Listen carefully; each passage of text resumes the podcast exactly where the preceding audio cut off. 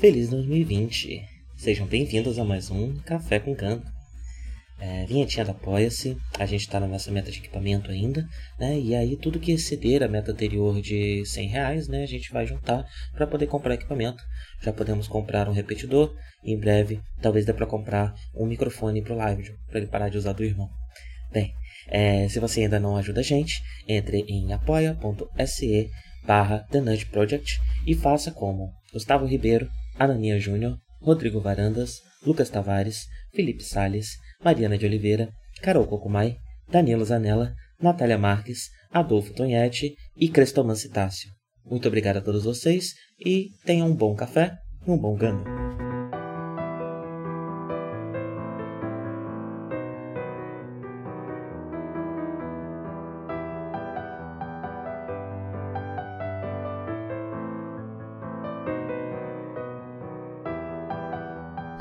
Bom dia a todos! Sejam bem-vindos a mais um Café com Ganda.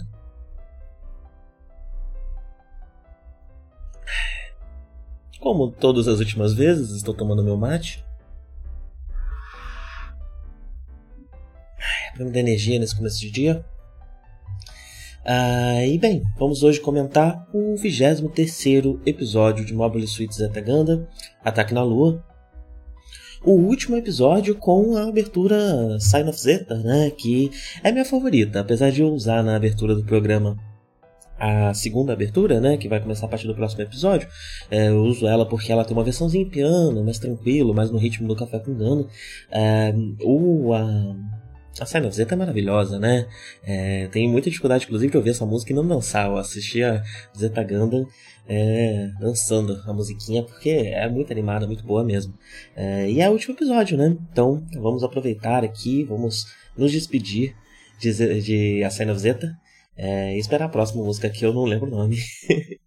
É, pois bem, esse episódio, é, nós finalmente vamos ver o desdobrar da tal Operação Apollo, né? que é a operação dos Titãs, o planejamento dos Titãs de atacar Von Braun, a cidade de Von Braun, que é uma cidade na Lua, aparentemente alinhada com a Elg, é, e que fica numa posição muito estratégica.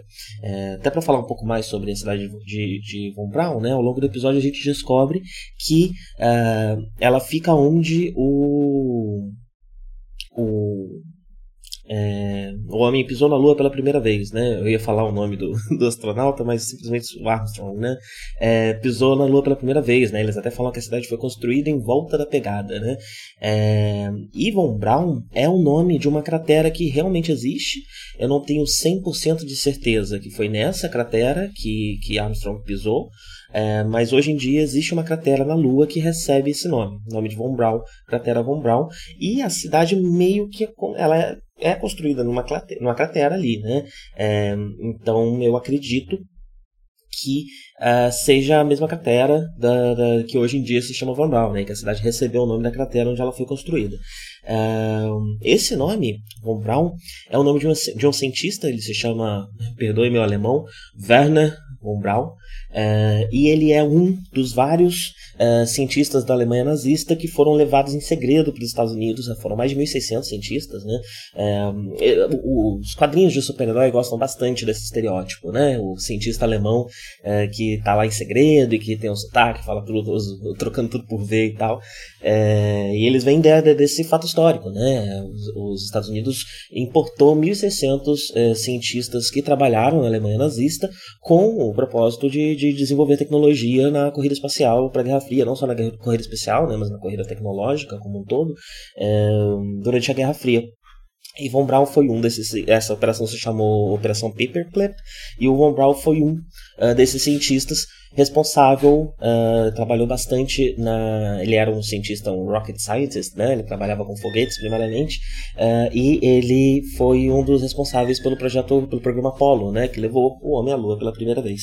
Ele trabalhou lá, e é por isso que a cratera tem esse nome, e é por isso que a cidade tem esse nome, né? Uma cidade que simboliza o primeiro uh, pisar do homem na Lua com a operação de Apolo. Eu acho interessante, né, apesar de toda essa coisa em volta e tudo mais, né, ainda dá uma camada a mais de leitura para a escolha desse nome de Von Braun para a cidade. Uh, o, é, é, toda essa história, né, de, de dele ser um cientista alemão nazista que é, depois vai para os Estados Unidos da Guerra Fria, então é, reforça esse tema que a gente tem visto em Zetaganda de que não importa de que lado você está, essas organizações elas são é, muito parecidas, né, então reforça né, essa proximidade de uma Alemanha nazista com os Estados Unidos, com ah, os Titãs, com ah, a Elg, com enfim é, Israel, né, a gente falou bastante de Israel e Palestina é, no, no, no, episódio passado, né? E apesar de não termos Hamas na época, dá para falar até um pouco. É, o Hamas estava para ser fundado, né? Como a gente comentou, mas daria para colocar até um pouco disso ali também, né? Então nem as forças de resistência necessariamente é, são não fazem parte de um jogo de um jogo político maior de manipulação do povo, né? É, bem, e isso também vai ser um tema nesse episódio, né? Porque o, no começo do episódio a gente já revê depois de muito tempo o 4 e o Katz, né? Eles estão na. na é, era, Raditz? Não. eu não lembro isso que deu do Radish, né? Acho que é esse o nome da nave que está sendo capitaneada pelo Henken, né? É, eles estão lá. E o Katz está muito animado porque eles vão para Argama, né? E ele até fala que é como a base branca, né? Que a, a, a base branca era cheia de vida e a gama é como a base branca. E eu acho interessante que em seguida a cena corta para uma cena com o Henken, né? Eles chegam na ponte e o Henken é o primeiro personagem que aparece depois que ele fala isso. É, já fazendo também essa comparação de. de a, a Zetaganda tenta, tenta o tempo todo dizer que, que, quem permite a base branca é de certa forma o Bright, né? Então tem essa, essa glorificação do Bright enquanto um, cap, um capitão ideal, né? O que se espera de um bom capitão, né? É, enquanto o Henken acaba juntando todas as coisas, todas as marcas de um mau capitão.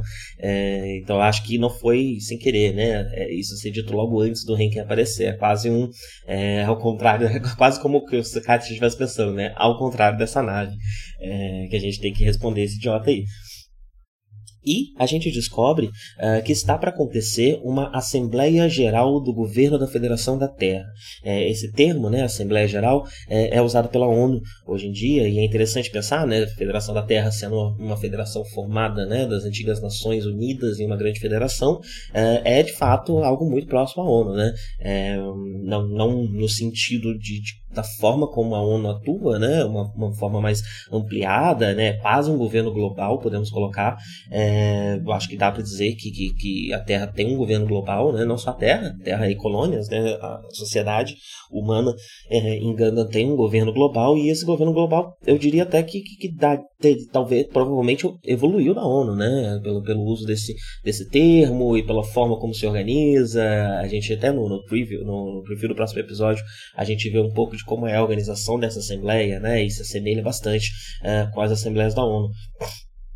Isso está para acontecer e uh, a ELG vai participar. E tem até uma, uma disputa ali, né, uma discussão entre o 4 e o Wong Li sobre qual é a prioridade, proteger Von Braun ou se preparar para essa assembleia, principalmente no que, que o 4 vai estar tá fazendo. Né? Ele vai estar tá ajudando na coordenação da proteção de Von Braun ou ele vai para a Terra é, como porta-voz da ELG é, participar dessa assembleia. Né?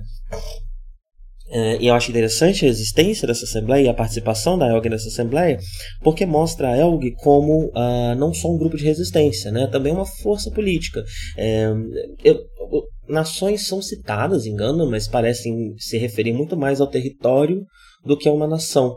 A impressão que eu fico, não sei se, se está correta, né, mas a impressão que eu fico é que é como se uh, agora temos um governo global e as subdivisões desse governo global são como partidos políticos, talvez, ou enfim, formas organizadas de política ali uh, que sentam para conversar né, e que não necessariamente se dividem em nação, mas sim, enfim, a, trabalhar para um Estado Nacional específico, né? mas é, sim há, um, há, uma visão, há um alinhamento, há uma forma de enxergar como as coisas devem andar. É, me pareceu isso, né? o que bota a Elg numa posição muito mais parlamentar do que a gente tinha visto até agora. Né? É, tem esse fator é, dentro da Elg, ela não é exatamente um grupo de resistência que está completamente fora do grande jogo político, né? Não, ele é, a Helg também é uma força dentro do jogo político, aparentemente. Não sei se é uma grande força, se é uma pequena força, acho que a gente vai ter uma noção melhor disso no próximo episódio, uh, mas o que a gente descobre é que também é uma força, né? Então traz também esse tema que o nome Von Braun evoca, de que uh, a Elg, né, que já foi falado várias vezes, de que a Elg e Titã são muito mais parecidas do que se vê num, num primeiro olhar, né? Bem, nós temos essa pequena discussão ali entre o Wong Li é, e 4. A gente já viu os dois discordarem no passado, né? E eu diria até que o 4 de fato discorda do Wong Li aqui. O Wong Li ele está priorizando a Assembleia, enquanto o 4 está priorizando o militar, né? Interessante também colocando quais são as principais preocupações de cada um desses personagens. O, o 4 tem esse, essa sede por batalha, né? essa sede pela guerra, enquanto o Wong Li é primeiramente um político, né? um empresário e um político. Então ele vai pensar primeiro no fator político mesmo, né? Então acho que eles de fato discordam, uh, mas o, quando eles desligam, né, o 4 até comenta, ah, seria até interessante se, a, se, a, uh, se os titãs perceberem, né, uh, interceptarem essa, essa conversa, porque eles vão achar que tem uma cisão dentro da Elg. Então aparentemente eles discordam, mas de uma forma amigável, né, é, eles discordam de uma forma que não necessariamente implica em uma cisão dentro do grupo, né, é uma coisa mais enfim, né, uma, uma divergência de opiniões necessária e saudável para chegar ali ao, ao, melhor plano. Parece ser a forma como ele lida com o Wong Li agora, né? Eu lembro que é, ele discordou com muita força da, da, da, do ataque ao Jaburo, né? Que foi a primeira grande discordância que a gente vê entre eles. É, e e, mas no fim das contas ele vai, né? E ele coordena o ataque, ele faz o que tem que fazer, ele obedece, ele é um soldado, né? Então aqui eu acho que ainda tem a mesma coisa. Ele discorda, mas ele ainda é um soldado ao serviço Israel, que ele ainda vai fazer o que é melhor é, para a harmonia desse grupo. É a impressão que eu fico, né?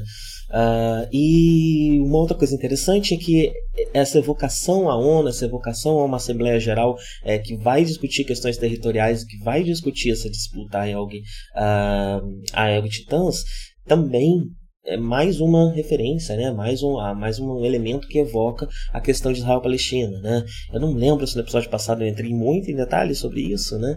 mas o, o território é, Israel-Palestina é, aquele, aquela, aquela região ali, né, é, entrou em disputa, ficou em uma grande disputa que envolveu a Inglaterra, né, que inclusive prometeu para ambos os lados e, a, a, um pouco de território ali, até o momento em que surge a ONU após a Segunda Guerra Mundial e a Inglaterra joga no colo da ONU essa questão, e aí que é feita uma divisão muito mais porcamente ali é, da, do, do, território entre Israel e Palestina, de uma forma que os territórios, né, não, não, é como se pegasse um território dividido na metade, em cima é um, embaixo é outro, não.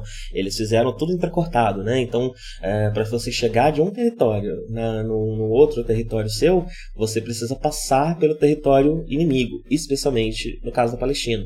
É, isso, obviamente, resultou em uma série de guerras e, e, resultou no território palestino diminuindo cada vez mais e no território israelense crescendo cada vez mais. Né?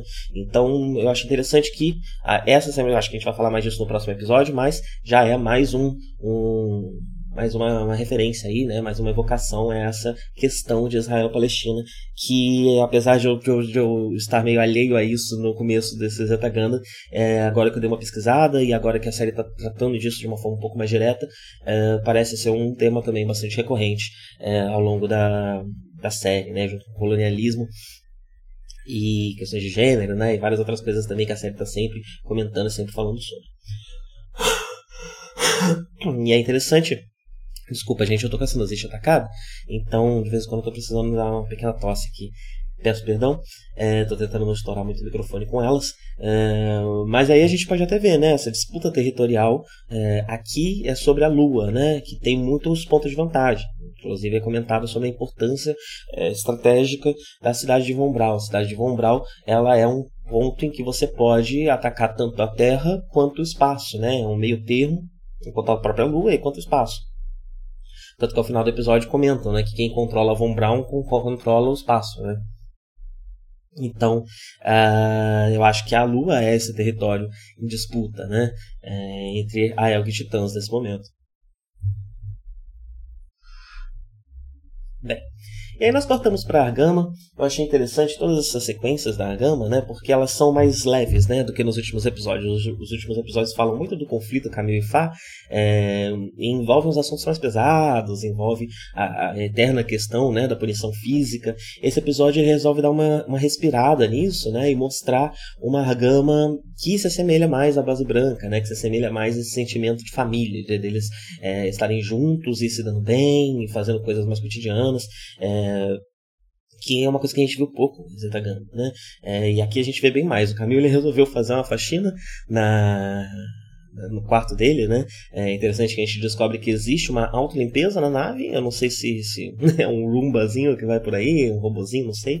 É, mas existe um, um, sistema de autolimpeza na nave, mas o Camilo não gosta muito. Ele acha que os cantinhos ficam meio sujos é, e resolveu fazer uma, uma faxina ali ele mesmo, né?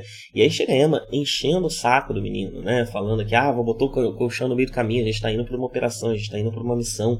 É, e, e tá no caminho e tá, não sei o que, fica enchendo bastante o saco do rapaz.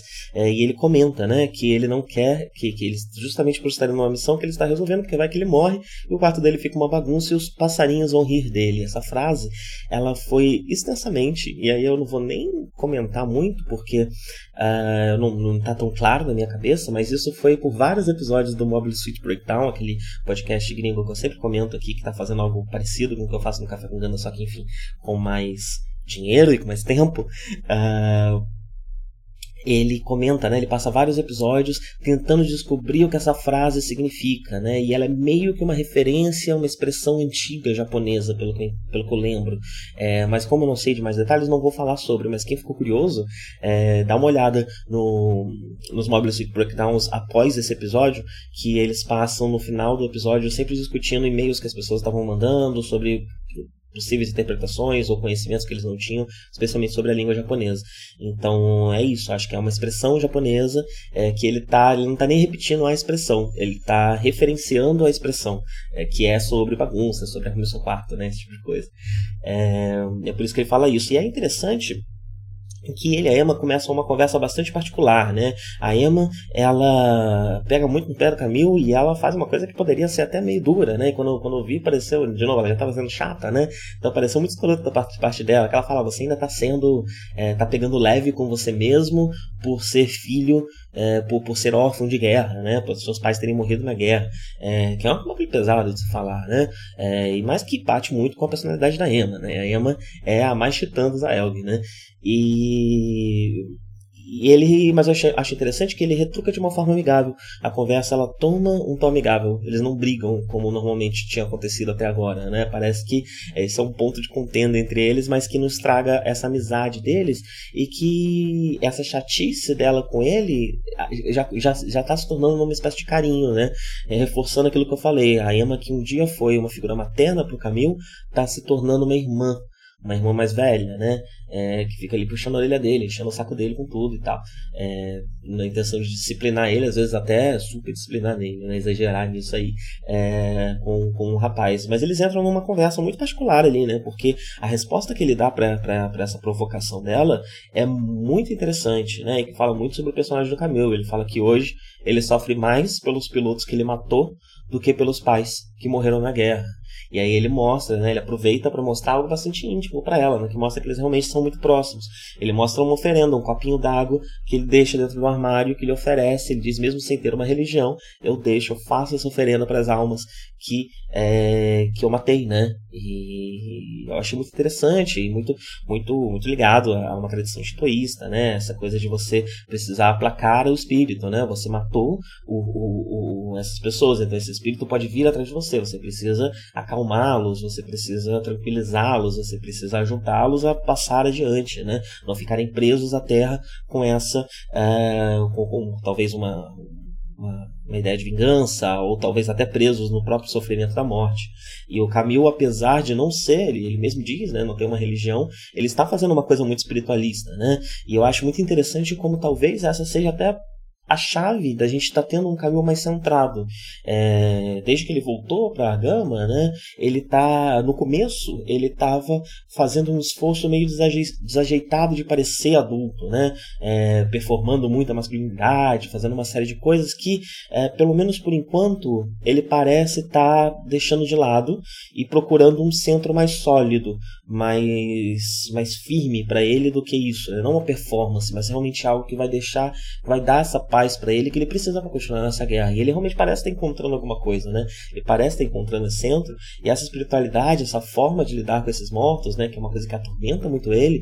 É parece bastante efetivo, né? E parece estar surtindo muito efeito com o personagem, né? Uma, uma forma espiritual de olhar para ele e uma forma, eu acho que é a primeira vez que, que, que, que o new type que o new type é colocado de uma forma mais espiritualizada, né?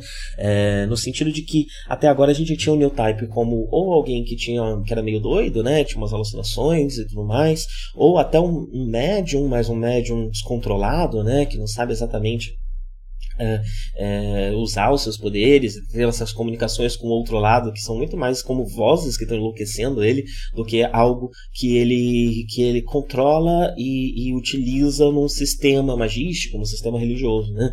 É, e talvez seja essa chave, é isso que o Camilo está descobrindo, né? é isso que, que falta para os New Types para eles encontrarem um centro, encontrarem um direcionamento, mesmo numa situação tão complicada, né? tão difícil, tão dolorosa quanto a guerra que eles estão. É, e a Fá, ela tá meio que observando, né, toda, toda, toda essa movimentação. É, e, e, o Camil, primeira vez que sai do quarto, esbarra nela, só pede desculpa, segue em frente, nem fala direito com ela, né. É, e é interessante que ela chama e o Camil acha que é com ele, já, já vira puto, falando: o que, que você quer, Fá, não sei o quê. É, e nem é com ele, né, ele tá falando com a Emma. Então, é, os dois parecem estar por mais que, que, que, que pareça que eles, eles ainda estão brigados, que o assunto está mal resolvido, eles parecem estar transformando os bate-bocas dele, deles em uma coisa mais mais dinâmica, né? Em um jogo mais dinâmico que talvez até ajude eles a, a, a resolver essa questão, né? É, até pra gente olhar a, a, tal recreação que a Emma fala, né? Essa, essa recreation, ela ela pode ser sim, né, um processo de cura, né, um processo de, de, de, de vamos encenar aqui, vamos viver essa briga, botar para fora o nosso sentimento para ver se a gente consegue resolver esse impasse, né, essa dificuldade que a gente tem tido de se encontrar desde que essa guerra começou. É, e, e, apesar deles ainda estarem brigando, me passou uma algo mais um pouco mais saudável do que a gente tinha visto no episódio passado, né, é, uma forma mais saudável de lidar com isso do que a gente tinha visto. É, bem, além disso, a Emma que foi entregar o pornô do Camilo, né? o pornô que o Camilo trouxe da Terra pro Torres. Foi um assunto, acho que uns dois episódios atrás. É, o Camilo tava indo lá entregar a fita e a Emma falou: Não, deixa que eu entrego com um sorrisinho de quem sabe o que é aquilo, né? Quer ver o Torres se envergonhando, né? E de fato, o Torres começa a suar frio, fica com um sorrisinho depois e tal, mas ficou muito sem graça de receber a fita pornô dele da, da Emma, né? É, então, assim, eu gostei bastante dessa sequência de, de, cenas, de acontecimentos, porque elas são muito leves, né? Elas, elas trazem um, um, dá um respiro, né? Para uma série tão pesada, tão cheia de assunto complicado. É, foi gostoso de assistir ele só fazendo coisas, né? Só brincando, provocando, enchendo sacos um do outro, tendo conversas íntimas, mas conversas íntimas que não são um conflito, né? Que são mais de exposição, de, de empatia. É, achei bem bonita essas cenas, gostei bastante delas. E aí, do outro lado, enquanto isso, nós vemos um pouco mais da nave do Siroco, né? É, que eu até agora estava chamando de Júpiter, mas eu não tenho mais certeza se o Siroco tá. Eu tenho um problema sério, gente. Deixa eu falar, você já deve ter percebido, depois de mais de 60 episódios me vendo falar de, de, de café com Gana, né? De Gana. Mas eu tenho um problema sério para enxergar as naves a minha cabeça ela só dá uma desligada. Tem umas naves na tela, a minha cabeça fala, ah, uma de nave, acabou, segue em frente. Eu nem paro pra prestar atenção que nave que é direito. E aí eu já nem tenho mais tanta certeza se o Siroco tá na Júpiter mesmo, ou se ele tá nesses caças, né? Esses caças vermelhos dos titãs. Eu acho que agora, durante esse ataque, ele tá nos caças vermelhos dos titãs, e a Júpiter é mais uma base isolada, né? Uma base que ele usa para momentos mais tranquilos. Eu não sei. Mas, enfim, eu vou falar do lado do, do Siroco. Então, vários momentos eu falei, né, voltamos para Júpiter, mas eu nem lembro se eles estavam mesmo na Júpiter, né? É... Mas enfim, vamos falar um pouco mais do Siroco então. É, lá tá tendo agora, permanece esse jogo de poder esquisito, né, entre todas as pessoas da, da tripulação do Siroco. O, o parece fazer questão de, de que os assuntos nunca, nunca venham à tona de uma forma muito direta. Ele precisa desse, desse jogo político, dessa hipocrisia mesmo, né? Desse, é, e isso parece ser importante para o que ele constrói, para a forma como ele manipula as pessoas, né? Tem até um quê de gaslighting às vezes, né? Porque a gente vê o Jared meio bolado, né? É, a gente tem é, essa situação em que o Sirocco fica falando da morte da Sidley, é, que estava sob o comando de, de, do Jared, né? Mas colocando toda a culpa na conta da Sidley. E isso tá, deixou o Jared meio, meio, meio chateado, né? Porque ele precisava também, né? Ele estava comandando, né? Então essa responsabilidade, boa parte é dele. É, a morte da Sidley também evoca, né? A morte da Layla também é uma coisa que mexe com os sentimentos dele.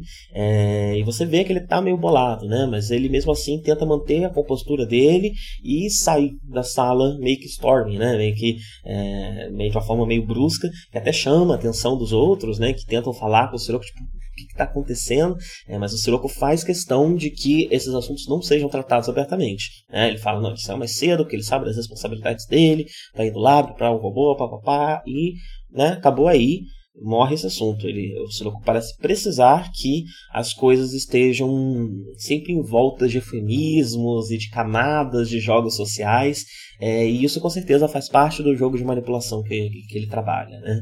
É, e nesse episódio a gente vê um pouco também da relação Siroco com o Jamaican, né, que está lá na Alexandria. Muito tempo que a gente não via Alexandria. É, o Jamaican relembrando um pouco do personagem, né? Ele é esse esse general uh, que não parece muito ligado à guerra, ele não é um grande estrategista, ele é muito mais político do que qualquer outra coisa. Uh, e esse episódio reforça essa, essa característica dele de que ele é meio covarde, né? Então ele usa o Seroco, é, ele tenta usar o Seroco de, de, de, boi de piranha ali, né? Bom, o Seroco vai me proteger, o Seroco vai resolver tudo isso daí para mim, porque guerra não é comigo, né? Meu negócio é a política. É, só que isso meio que sai de mão, podemos dizer assim, né, ao longo do episódio. A gente já vai falar um pouco mais disso quando a gente for falar é, da batalha, né? Mas o, o Jamaica tá aqui e tem com certeza, né, ao longo do episódio temos uma disputa velada de poder entre Jamaica e Siroco, é, bem proeminente. Voltando para Argama, né, é, eu não sei se eu já comentei, eu falei do Metus nos últimos episódios, mas eu gosto demais do design dele. Eu acho muito legal, como que ele praticamente não tem barriga, né? Ele tem só um, umas ele é realmente o mais dobrável de todos, né? Alguns desses robôs é meio difícil imaginar eles dobrando e desdobrando em nave, em robô, né? E ele é o mais, mais leve, né? O mais, mais, mais, mais dá pra ver como que ele dobra e como que funciona o, o, o, os encaixes dele, né? É, eu achei bem, bem legal isso, né? Bem legal no design. Eu acho interessante o design, você pode conseguir bater o olho nele e entender o que que vai onde quando ele tá se transformando, menos como se fosse um Pokémon evoluindo, né? O bicho só e pronto, vira, sei lá como. É, quem tem um brinquedo na mão deve entender um pouco melhor, né? É, mas sem um brinquedo fica um pouco difícil, só faz.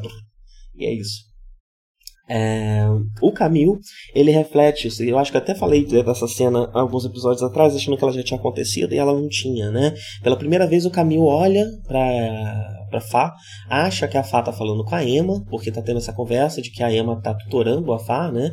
Só que quem tá falando com a Fá é a Arecoa, e ao longo do episódio dá pra gente entender que aparentemente a Emma e a Arecoa estão tutorando a Fá, elas estão dando um suporte pra menina é, nesses, nesses primeiros momentos, né, de batalha, que são sempre muito difíceis, né? A Fá ainda tá passando por isso, é, e elas estão dando um suporte bom pra menina, né? A gente vai falar mais disso depois da batalha, mas elas parecem estar segurando a barra bem com ela. É, e o Camil vê elas conversando, depois percebe percebe que, que a Emma chega junto, né? Ele percebe o, o, o engano dela, dele, e aí ele começa a pensar também nos inimigos nas várias mulheres que estão lutando é, do, do, lado inimigo, né? Você tem Moa, você tem Sarah, é, você teve a própria, a própria For, né? É, e ele meio que chega à conclusão de que o mundo está mudando, né? Mas o que eu acho interessante é que a música desse pensar dele é uma música grave, é uma música, não é uma música de, de, de, de admiração, não é exatamente isso que ele está sentindo. Tem uma, tem uma gravidade no que esse menino está pensando, né? É, e, enfim, a gente já viu um Camilo que expressa diversas, o tempo inteiro, né? Muitas opiniões machistas, controladoras, especialmente na relação dele com a Beltórtica. Depois isso se reflete um pouco na relação dele com a Fá.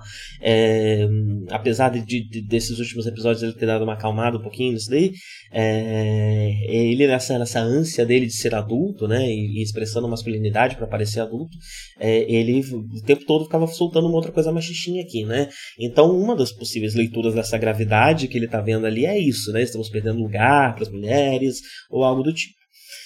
Outra forma de ver, e que se parece mais com as coisas que ele falou, né? É, e que tem uma, uma, leitura que pode ser vista como, como, machista, outra que pode não ser vista como machista, e aí eu não vou entrar nesse mérito, porque eu não tenho essa resposta, é, é que é, ele está preocupado com a vida dessas mulheres. Né?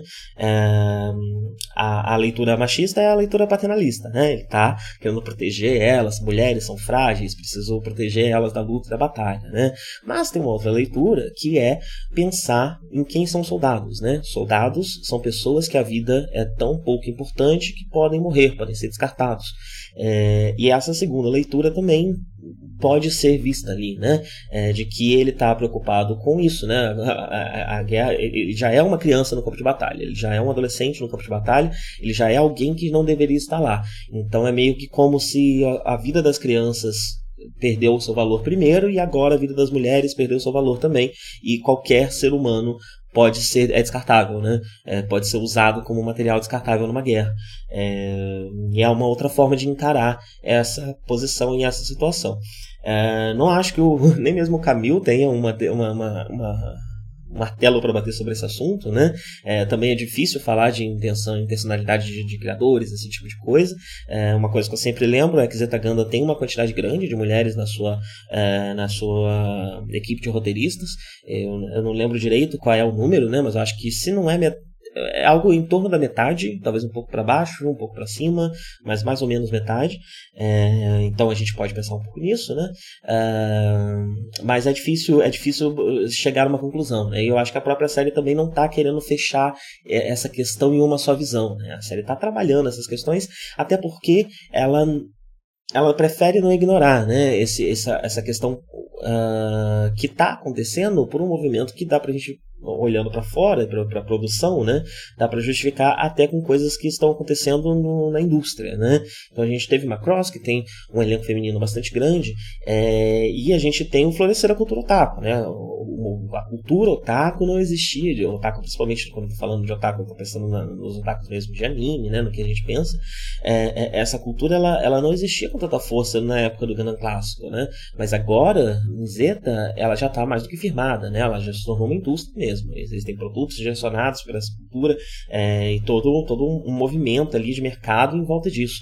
É, e Zetaganda tá apelando para esse mercado, né? É, mas prefere não fazer isso de uma forma é, a palavra está me fugindo, né? Mas prefere olhar para isso de uma forma crítica, né? E inserir isso dentro dos assuntos da série. Eu não estou falando que Macross não faça isso, porque eu não sei nada de Macross, é, mas eu estou olhando para Ganda, né? E Ganda faz isso aqui, né? Ele insere essa necessidade de mercado, é, mas discute esse assunto e, e, talvez isso seja até um dos motivos de gênero ser um assunto tão grande de Zeta Ganda, né? Não quiseram só colocar essa é, de repente numa série que tinha uma maioria de homens, de uma para outra ela passa a ter uma maioria de mulheres e isso não é explicado, não é discutido, não é pensado, não é, não é refletido, né?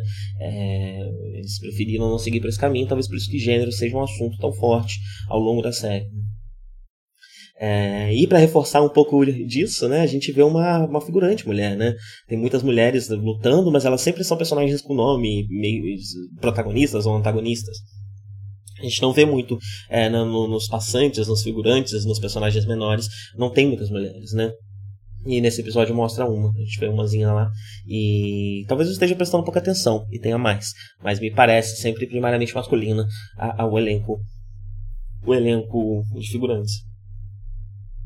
E bem, a batalha vai começar.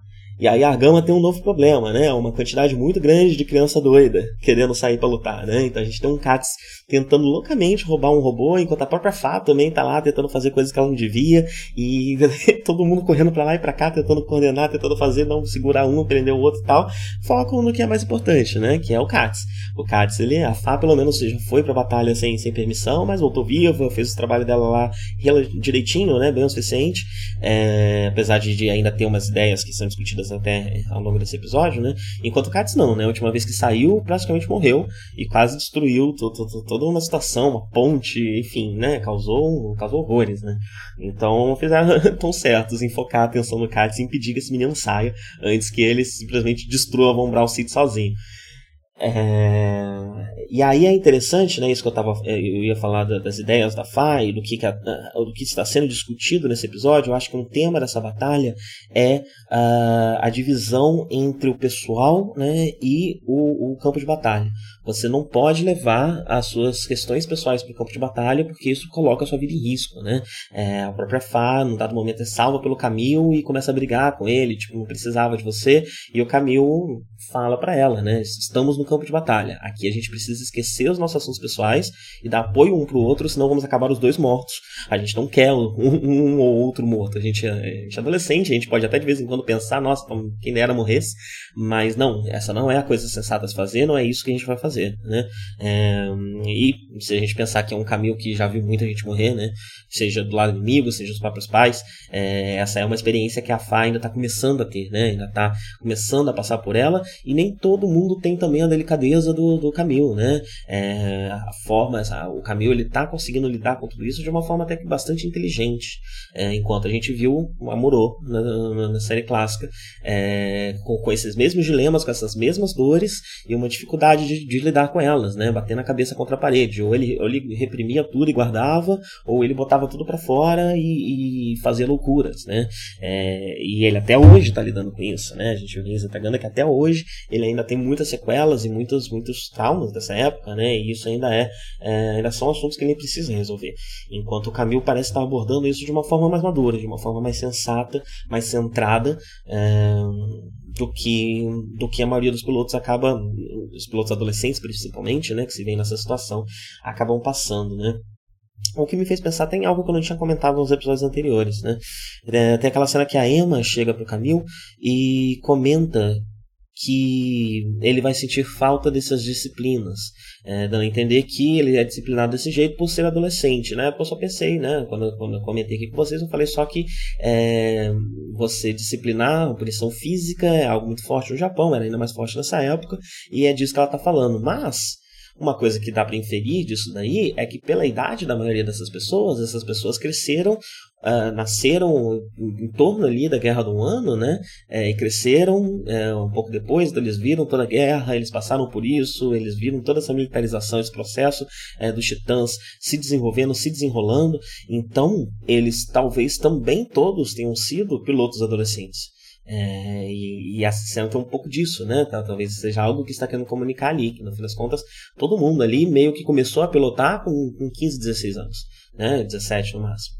É, e isso faz bastante sentido, porque se desde a da, da, da, da, série clássica se fala de que está faltando muita gente, né, está faltando soldados, soldados estamos tendo que recorrer às crianças, é, isso não deve ter só sumido e desaparecido em 10 anos, né, é, menos de 10 anos. Né, então, é, isso ainda é uma questão que, é, que afeta essa sociedade, né, e todo mundo deve ter começado sim a, a pilotar muito cedo. Pois bem, o ataque começa e aí de novo começa a minha cegueira de navinha. É, eu não sei se eu entendi completamente o que estava acontecendo nessa batalha. O que eu entendi foi o seguinte: o Sirocco resolveu focar em Von Braun enquanto deixava o Jamaican cuidar da Argama meio que usando o Jamaica ali de boi de piranha, sendo que esse era o plano do Siroco, né? É, era o plano Jamaica com o Siroco. É, mas acho que eles não estavam esperando a chegada da Argama, acho que isso foi meio surpreendente para eles, então eles estavam sendo é, lidando ali, sendo atacados dos dois lados, é, e o Siroco focou em Von Braun enquanto deixou o Jamaica cuidar da Argama. Mas uh, o, o, o, o Camil e eu acho que o Camil e a Emma, uh, não, o Camil e a Fá, enfim, dois pilotos conseguem é, sair dessa, dessa batalha ali, né, passar pelas, pelas frentes do, do, do Jamaica e começam a impedir o ataque de, de Von Braun e lutam com Jared, lutam com, com, com, a, com, a, com a Moa, né? lutam com, com o pessoal que o, o, o Siroco estava segurando, não estava mandando sair ainda, porque é uma coisa até que a Moa pensa durante a batalha, né? ela meio que percebe que uh, as ações do Siroco são primariamente políticas e não estratégicas. Né? A estratégia dele não é de guerra, a estratégia dele é de política. ele toma diversas decisões baseadas nisso, né? baseadas é, em um jogo político, uma disputa de poder entre os titãs. Uh, e aí, só depois que essas, essas suítes conseguem atravessar e, e, atrapalhar o ataque a Von Braun, porque Von Braun só tem os GMs antigos para proteger e tá levando uma surra. Aí sim ele manda o Jared é, que discorda, né? Ele queria estar tá atacando a Gama, ele estava tava meio chateado de ficar preso ali, né? Não poder ser lançado. Quando ele é lançado, ele tá, dá para ver que ele tá é, envolto, né? Nessa vontade, nesse desejo de vingança dele, que ele, que ele tá preso na Gama, é, perante a Gama, né? E ele até comenta uma coisa interessante que ele comenta que os old types devem ficar na retaguarda. Tipo, a gente tem que ir para frente, nós, new types, um Jared que, que, que já está se entendendo como new type, né, aparentemente, é, falando isso, é, e eu acho interessante como que isso faz parte dessa estratégia, né, desse, desse, dessa rede de manipulação do Siroco. Então, ao contrário de fazer como os titãs e falar New Type não, se não existe, não se fala nisso, ele está formando uma tripulação primariamente de New Types que estão olhando para o fato de ser New Type menos como ah, uma força de mudança, uma força pacífica, uma força de construção, e mais como ah, foi visto no final da ah, série passada, quando o Gearing uh, começa a tomar os seus anseios, né, que é reforçado principalmente nos filmes, mas ele começa a ter essas, essa, tomar esses tons uh, nazistas, né, de supremacia, de raça suprema, de, de de ser uma raça superior, uh, os New-Types seriam uma raça superior aos Old-Types. Uh, então ele parece alimentar um pouco disso, e isso faz parte do jogo de manipulação dele. O que também faz parte do jogo de manipulação dele é que uh, o Jared foi mandado também para ser é, boi de piranha, né? Eu, eu, uso essa expressão porque eu não sei mais que outra expressão usar. Uma isca, ele, ele tá ali para distrair, ele tá ali para ser sacrificado, né? É, em, em prol de uma estratégia maior. É, e a Moa percebe isso e quer muito sair. E ela ignora as ordens do Siroco, né? Ela tá ficando cada vez mais fula da vida com, com o Siroco e ignora as ordens e sai. E a reação do Siroco é deixa ela fazer o que quiser. Né? Muitas vezes a gente vê até mesmo na Gama, o Henkin gosta muito né, de deixar o pessoal sair, Patos também adora deixar as crianças sair sozinhas, fazer o que bem entender. e, e, eu acho que o que o Siroco, mas é a primeira vez que a gente vê isso sendo mostrado realmente com a permissão, com questionamento, com a dúvida, uh, porque eu acho que essa é a forma de lidar com o types. Eu acho que é isso que o Siroco está fazendo. Ele entendeu qual é a forma mais efetiva de usar o Type em guerra. E, e deixar ele fazer o que ele quiser faz parte disso, né? Então também faz parte dessa rede de manipulação dele e dá para dizer até que talvez ele provoque, talvez ele irrite propositalmente para causar esse tipo de arroubo eh, emocional por parte dos new types, né? Que eles ajam uh, dessa forma inconsequente, mas que gera muito mais resultados do que alguém que não tem os poderes de new type agindo da mesma forma, né? É, normalmente resulta em uma morte bem rápida, mas no caso dos new types, mesmo que eles estejam fazendo algo completamente inconsequente maluco, muitas vezes por conta das reações, do, do que eles sentem e tudo mais, eles conseguem é, sobreviver a essas situações e causar bastante dano no inimigo, né? E, enfim, agir de forma bastante efetiva na guerra, meio como como um berserker, né? É, eu acho que é um pouco dessa forma, assim que o Sirocco vê o, o, os new types da tripulação dele, né? É, e quando ele chega perto, todos os new types você sente essa pressão. Eu gosto muito de como é, o, o, quando o New Type sente o outro, é um raiozinho, né? É um, é um sentimento, é um estalar, assim, um sentir aranha, né? É, mas quando é o Siroco, é uma pressão, é um peso, é uma coisa sinistra, né? Um mal-estar. Então ele é realmente o New Type que desenvolveu essa capacidade, né? Talvez até, talvez fosse nata, talvez fosse algo que trabalhou, de, é, de ter uma, uma aba pesada, né? De, de passar algo de ruim, né? Ele realmente é o, o, o epítome dessa, dessa transformação do Newtype em uma arma, né? Ele, ele mesmo se transformou numa arma. Então, e trabalhou todas as suas características de Newtype para a guerra, né? É, então acho que vem daí esse desconforto. Um, e é interessante também que Uh, do mesmo jeito que a gente está tendo o, Camille Fai e Jared Moore são, um, um, são espelhos nessa, nessa, nessa batalha, né, para reforçar esse tema que eu falei, né, de que não leve para batalha os seus assuntos pessoais. No caso do Jared, é esse desejo louco por vingança dele que me faz até questionar, né. Num dos episódios passados eu comentei que o Jared joga o jogo do Siroco por conta das ambições dele de se tornar líder dos Titãs, esse tipo de coisa. Mas agora eu já me pergunto se ele não joga o jogo do Siroco só para ter uma oportunidade de se vingar da Argama. Parece ser esse o único assunto assunto que está na cabeça dele. E, e, talvez seja até os dois, né? Pode ser os dois. Mas esse episódio me fez pensar muito nisso, né? Porque ele foi quase sacrificado, essa, essa raiva dele, esse desejo de vingança dele, foi usado pelo Siroco para jogar ele na batalha e causar o máximo de destruição que ele conseguisse, né? É, mas isso só não levou ele à morte porque a Moa saiu antes e salvou ele. Senão o Jared estaria morto agora, né? É, e mesmo assim, quando a gente termina a batalha e a gente vê o Jared sendo retirado numa maca, com o pescoço mobilizado, ele fala, não, a Moa questiona ele, né? Tipo, o senhor estava te usando, e ele fala, deixa me usar. É assim que tem que ser. Segue em frente, né? Ele tá tranquilo com isso e ele continua jogando esse jogo. É, e do, ao mesmo tempo o Sirocco tá sempre perguntando, né? O Jared falou alguma coisa? O Jared falou alguma coisa? Ele parece estar, tá, ao mesmo tempo que tá provocando o rapaz, ele tá também testando até onde o menino consegue ficar quieto, né? Consegue baixar a cabeça e fazer o que o Siroco está mandando é, e até onde ele está disposto a se sacrificar pelo Siroco. Então, o Siroco está claramente testando esse rapaz é, e até, até onde ele pode... Nem, dizer que ele está testando a lealdade dele, né? Eu acho que ele está testando até onde ele é útil, né? Até onde dá para forçar sem quebrar, né? Até onde dá para usar esse menino. É, Nesse pós-batalha, a gente também vê um pouco uh, da, da, da, dessa relação Jamaican-Siroco, né? O Jamaican tá fulo da vida, porque a estratégia do Siroco não tinha sido combinada, foi ousada, é, e ele dá um tapão na cara do Siroco, né? Também empurra o subordinado quando ele entra. Então o Jamaica ele é muito assim, né? Ele quando, quando é na hora da guerra, quando é na hora da batalha, ele recua e deixa lutarem por ele. Mas quando é para lidar com seus subordinados, com quem tá abaixo dele, ele empurra, ele bate, ele faz tudo que milha, faz tudo que tem que fazer, né? É, ele é realmente o, o, o, fascista violento e covarde, né? Ele é o maior exemplo disso na série. É, e é interessante também, aí a gente vê, né?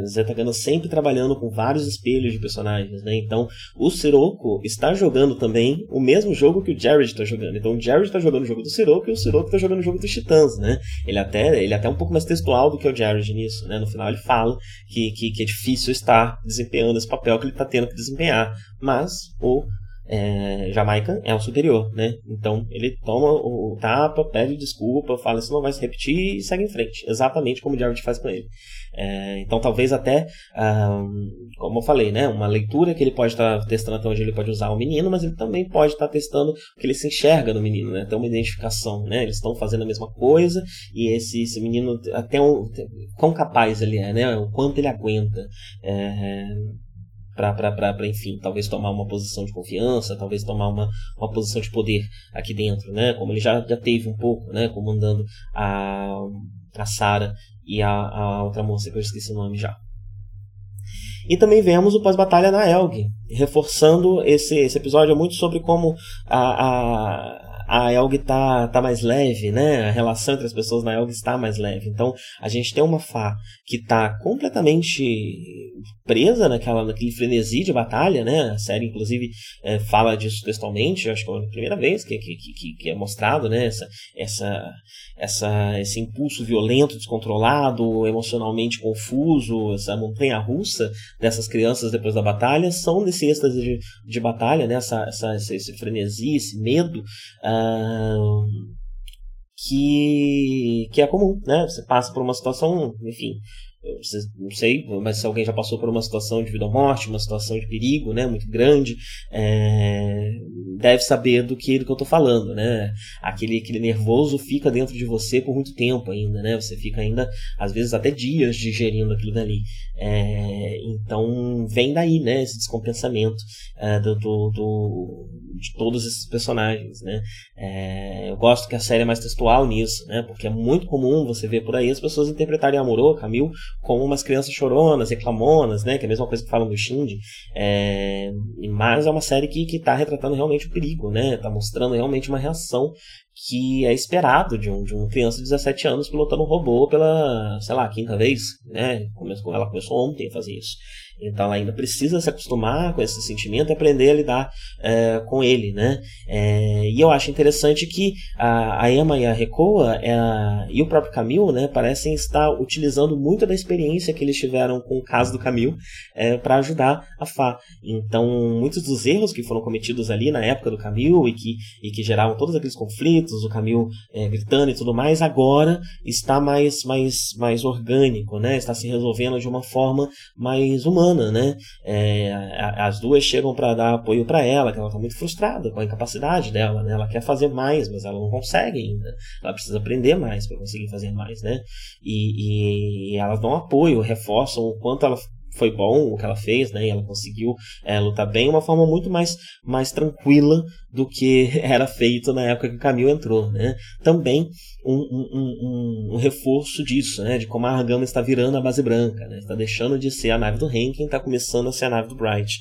É, e o final do episódio termina com essa esse jargão, né? Que dizem que quem controla Von Braun controla o espaço. No próximo episódio a gente vai ver uma tentativa de contra-ataque da Elg para tentar retomar Von Braun. Uh, e eu também pensei sobre como a disputa por Von Braun é relevante. Talvez o próximo episódio até fale um pouco mais diretamente sobre esse assunto, né? Mas a disputa por Von Braun é relevante para a Assembleia, né? Quem tiver com Von Braun, quem tiver dominando Von Braun durante o momento da Assembleia, provavelmente tem uma força maior na, nas discussões e nas votações que vão acontecer lá. É, então eu acho que também tem esse jogo de guerra também faz parte muito mais diretamente, muito mais emaranhadamente, né? Muito mais é, entrelaçado com o jogo político é, do que, que vai acontecer na Terra em breve. E, mas vamos falar mais disso no próximo episódio. Eu, na verdade, mal tomei mate hoje. Foi só aquele do começo porque eu esqueci de trazer água quente para perto. Então eu só tomei o que já estava dentro da cuia. Não tem nem o que terminar. E eu ainda fui dar uma puxadinha para fazer uma graça e engasguei com um pequeno pedacinho da erva. Peraí, com licença. Pronto, melhor. Bem, é isso. Tenham todos um bom dia e até a próxima.